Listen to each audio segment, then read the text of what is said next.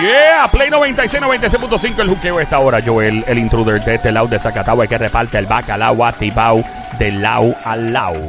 Eso es lo que está pasando. Aquí estamos en Play 96, 96.5. Alright. Oye, me recuerda el número siempre para llamar para acá, para lo que te dé la gana. 787-622-9650. El número 787-622-9650. Aquí estamos. El juqueo en Play 96, 96.5. La radio. Mi nombre es Joel, el intruder. De este lado de Zacatau. Y hoy entramos en un tema de última hora, obviamente. Todo el mundo está curioso con la nueva ley de armas. ¿Y quién mejor para discutir este asunto que el mismo Adam Rosa, experto en uso y manejo de armas? Bienvenido, Adam. ¿Cómo está? Saludos, Yolo. Estamos muy bien, gracias a Dios. Qué bueno, qué bueno saludarte. Ok, en Arrea Bichuela, la nueva ley de armas, ¿qué es lo que está pasando ahora? Pues mira, la, la nueva ley de armas ya se había aprobado por Cámara y Senado. Estaba esperando la firma de la gobernadora. La gobernadora había pedido unas enmiendas, ¿verdad? Lamentablemente, a raíz del, del tiroteo este que hubo. eh, El bien grande. de- sí, el bien grande de, De residencial que. de Residencial ya. Ramos Antonini. Eh, allí se dispararon más de 1.300 balas. Diablo. y ella pues se le ocurrió que, que había que poner un cierto control sobre la cantidad de municiones que se vendía en Puerto Rico. Eh, alegan ellos que hay personas que han, ven- han, han comprado 300 mil balas, un millón, un Una millón sola mil. persona. Una sola persona. Eh, eso, ¿verdad? En mi opinión, pues, pues es una persona que o es un prepper de esto en Nido o, o pues o tiene un negocito por ahí. Eso tiene la policía que investigarlo, ¿verdad? Pero a raíz de eso, pues decidió someter otras enmiendas y pues ya se le aceptaron para que, para que pase. Técnicamente, en Arriba Bichuela, para el que no entienda esto de la nueva ley de armas, significa que habría un control, o, o más allá de un control, habría una contabilidad más certera en términos de cuánto la gente gasta en eh, compra, cuántas balas compran al año. Realmente eso ya existe. Ya existe, ¿ok? Ya existe. Ella puso un lenguaje que la almería tenía que, que informar a la policía cuando una persona comprara más de 200 mil balas al año. Ok. ¿verdad? Este, 200 mil balas, para ponerlo en perspectiva, son creo que 500 balas diarias. Diablo, eso es mucho. ¿Cuántas balas, cuántas balas uno se Un fiebru como tú, o una persona que, que- que sea una persona que, que se dedique y tenga como deporte disparar. ¿Cuántas balas uno se puede? Una buena. Para uno de verdad desahogar en términos de deporte, de quiero darle al blanco. ¿Cuánto tú has escuchado que se ha gastado en un día? Pues una mira, sola persona. el- en, dentro del tiro al blanco, la disciplina que más municiones uno, uno gasta es el tiro práctico. ¿Cómo es eso? Eso es eh, un tiro a, múltiples tarjetas en movimiento. Ok. ¿ok? Eh, te hacen unos escenarios y tú lo vas resolviendo. Eh, en una competencia de domingo de estas que no, que no son válidas para, para el campeonato del año, ponle que uno gaste unas 100 a 150 balas Todo el día. en todo el día. Ok. Eh, una persona que practique eso y vaya todos los domingos, pues ponle que, que gaste unas 600 al mes. 600 balas al mes. Si hay en ese mes una competencia válida, ya las canchas son un mayor número de canchas, ¿verdad? Eh, y digamos que esa persona, pues, gaste unas mil balas al mes, al mes Ok. ¿verdad? Serían unas 12 mil balas al año. Y estoy hablando de una persona que no falle un weekend, ¿verdad? No, sí. Esas competencias no son todos los domingos, ¿verdad? Ponle que no falle un weekend y que no falla una competencia válida, gastaría 12 mil balas en el año. Y, o sea, yo, yo sé que lo que tú vas a contestarme. Yo me imagino que mucha gente en este momento escuchando y viendo en las redes sociales en Play 96 FM que estarían celebrando. Ah, qué bueno, va a haber un control de la venta, un control de, de la cantidad de armas también, creo que la ley dice, ¿no? Correcto. De- eh, si una persona compra más de 10 armas, pues también habría que notificar a la policía. Eh, realmente sí va a haber un control. Va a haber un control, como siempre lo ha habido, sobre los ciudadanos que tienen una licencia y que se rigen por la ley.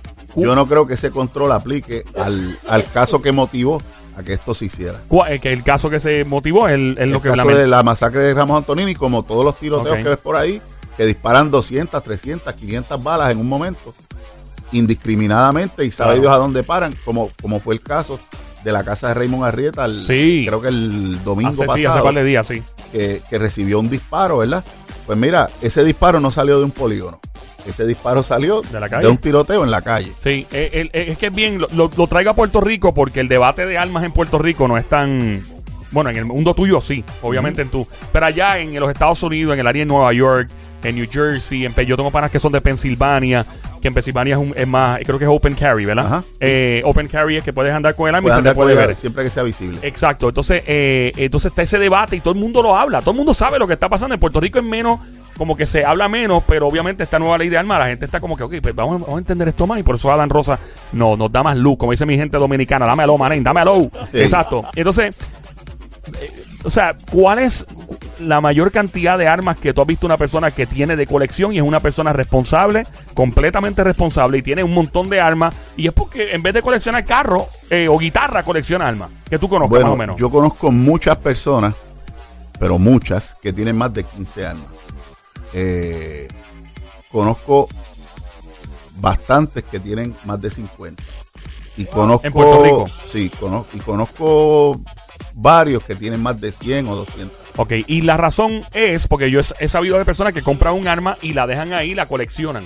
Esa la, es otra razón, cosa. la razón es la misma que por la que mi esposa compra todos los pares de zapatos del mundo. mi esposa tiene una fila de cajas de zapatos que llega al techo. Y no los usa. Sí, ella los ¡Pero usa una vez al año. Una, vez al año. Pero yo sé de gente que compra armas y, y son gente muy responsable y las tienen de colección. No las tocan, eso como son. Mira, eso yo lo tengo ahí de, de colección en una esquina. Es correcto. Eh, muchas de estas personas que conozco tienen cuartos dedicados a eso, una bóveda que ellos entran y en vez de ver el televisor, pues miran las armas. Ay. Eso, hay gente que, que tienen, en esas colecciones hay gente que quizás más del 75% de esas armas nunca las han disparado.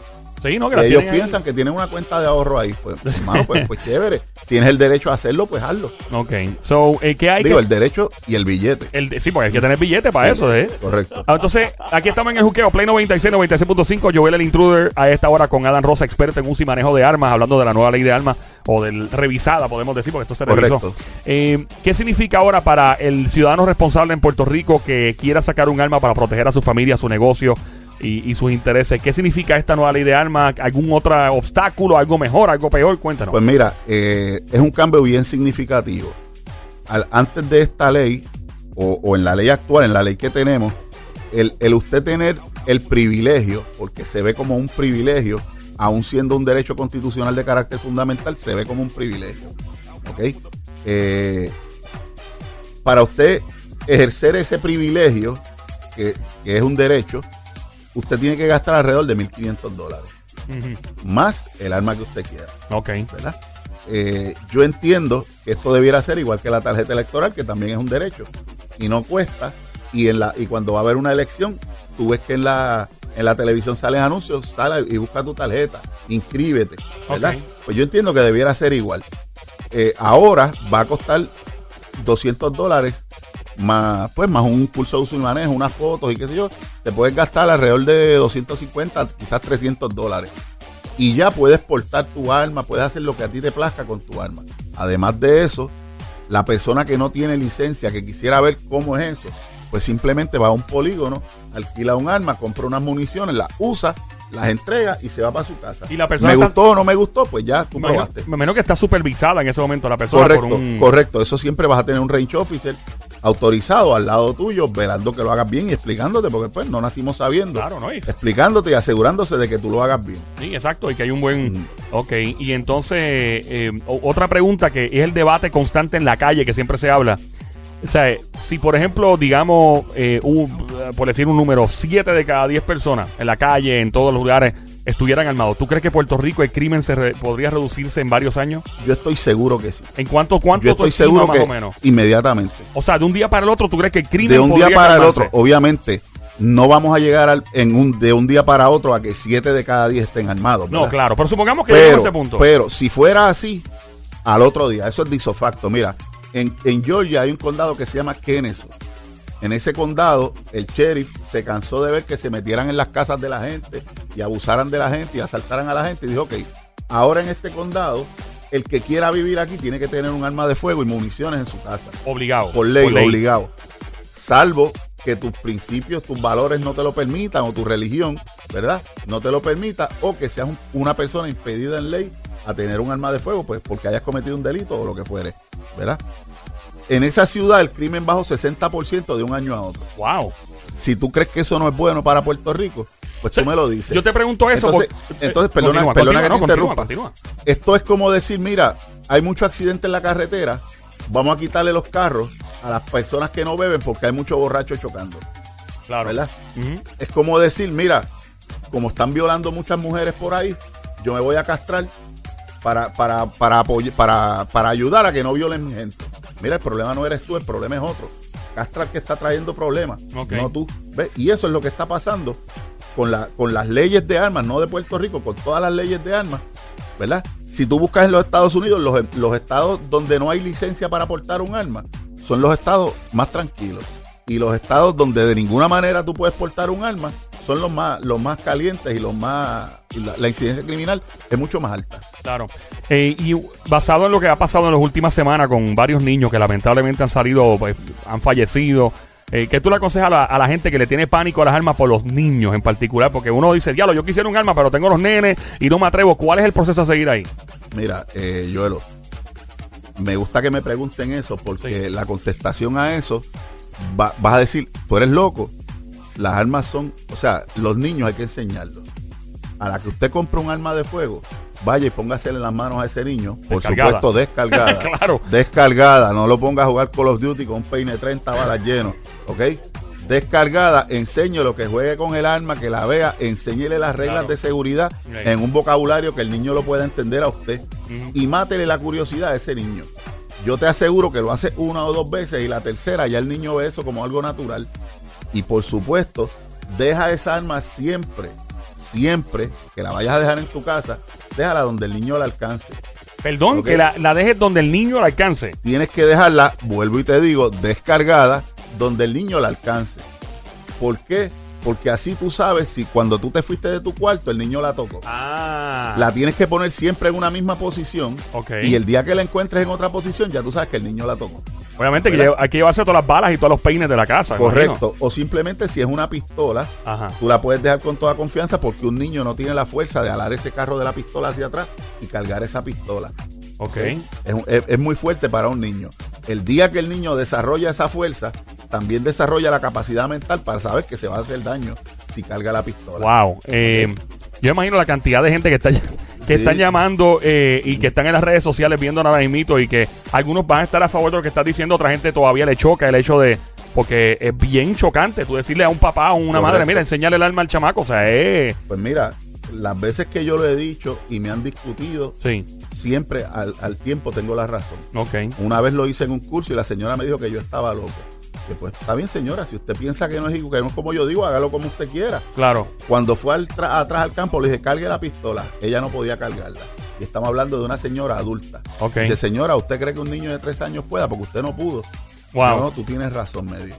¿Ves? En el caso de último, que lamentablemente era un arma ilegal. ¿verdad? Pues obviamente usted no puede enseñar a un menor a trabajar con un arma ilegal porque el niño va a decir, no, papi me enseñó a trabajar con una pistola en la escuela y usted va a ir preso. Pero entonces, mire, vaya a una tienda por departamentos de estas que hay muchas por ahí que venden unas cajitas en aluminio, que usted las cierra con una llavecita, que el pillo la rompe con un abre lata, pero el niño no la va a poder abrir y ponga esa pistola ahí. Sí, porque a nivel legal, o sea, si tú le enseñas a tu chamaco a trabajar, o sea, a, lo orienta para que le pierda la curiosidad, Correcto. eso eso es legal, eso es completamente Sí, legal. Sí. Oye, digo, si lo dice en la a ti, escuela, el por estado, ejemplo. a ti el Estado no te puede prohibir que tú eduques a tus hijos. Claro. Obviamente siempre que no, siempre que no lo eduques con, con una, con un bate lleno, forrado de alambre de púa, ¿verdad? Este, si tú no maltratas al niño, no tiene nadie que meterse en eso. Claro. El día que, el día que vaya, que venga el Estado y diga, mire, usted me, me dice el niño que usted, ese niño de 5 años dice que usted le enseñó a, a a- a- a- le- lo puso a jugar con un arma, sí, porque yo tengo licencia de armas y yo no quiero que mi hijo se muera de un disparo accidental. Sí. Yo estoy seguro que el policía lo va a entender. Otra de las cosas que a la gente le da pánico es el hecho de que si el, el pueblo se, ¿verdad? se, se arma, eh, la mayoría de la gente está armada, es que va a haber un tiroteo a cada rato porque alguien, por ejemplo, pues no va, o sea, ¿cómo te explico? Eh, que, que el crimen El podría... cal- puertorriqueño es de sangre caliente. Exacto, y que el crimen podría calmarse a fuerza de tiro. Más allá, a fuerza de saco el arma de ese Sí, la ley del revólver. Ah, eh, exacto. ¿Qué tú tienes que decir el ante eso? Pues mira, eh, se escucha mucho el argumento de que el puertorriqueño es loco, que el puertorriqueño es de sangre caliente, que va a estar el tiroteo a todo lo que da. en Puerto Rico hay 3.3 o 3.2 millones Tres de algo habitantes. millones, que sí. En Estados Unidos hay 5 millones de puertorriqueños. Hay más puertorriqueños en Estados Unidos que en Puerto Sí, Rico. Orlando es el pueblo más grande de Puerto Rico. Quiere realmente. decir que en Estados Unidos hay más puertorriqueños armados que en Puerto Rico. Y no son un problema en Estados Unidos. Claro. Que es que cuando hay una persona que yo respeto mucho, usaba el, el- el ejemplo, ¿verdad? Del avión mágico. Aquí eres un loco, pero subiste a 18 mil pies de altura y bajaste en Miami o en Orlando y allá eres un buen ciudadano. No es así. Somos unos buenos ciudadanos donde quiera que estemos. Claro. Lo que pasa es que donde quiera que estemos hay turbas también. En Puerto Rico, en República Dominicana, en Miami, en, en- en- en Jacksonville, en cualquier ciudad de Estados Unidos, hay puertorriqueños o hay gente de todas las nacionalidades que son serios y hay gente que son turbas. Lamentablemente aquí le estamos dando más importancia o más foro a los turbas que a la gente decente. Y no puede ser así. Ahí está. Bueno, pues Adam, ma- manténnos al tanto de qué más, si hay algún Así- otro cambio a la así ley. lo haré con mucho gusto. Yes. Y como siempre, tú sabes, a la orden. Gracias. Cuando usted lo que tiene que hacer es gritar que allí yo estoy. ¿Dónde te encontramos? En las redes sociales y en todos lados. Pues mira, Codepola en Facebook. O mi nombre es Adán Rosas en Facebook. Eh, en Instagram y en, Facebook, y Instagram, en Facebook Twitter. y en Twitter está Codepola. Ahí está. Eh, 708-8311 es nuestro teléfono. Ahí está. Gracias, Adam, por visitarnos. El. Estoy a tu orden. Yeah.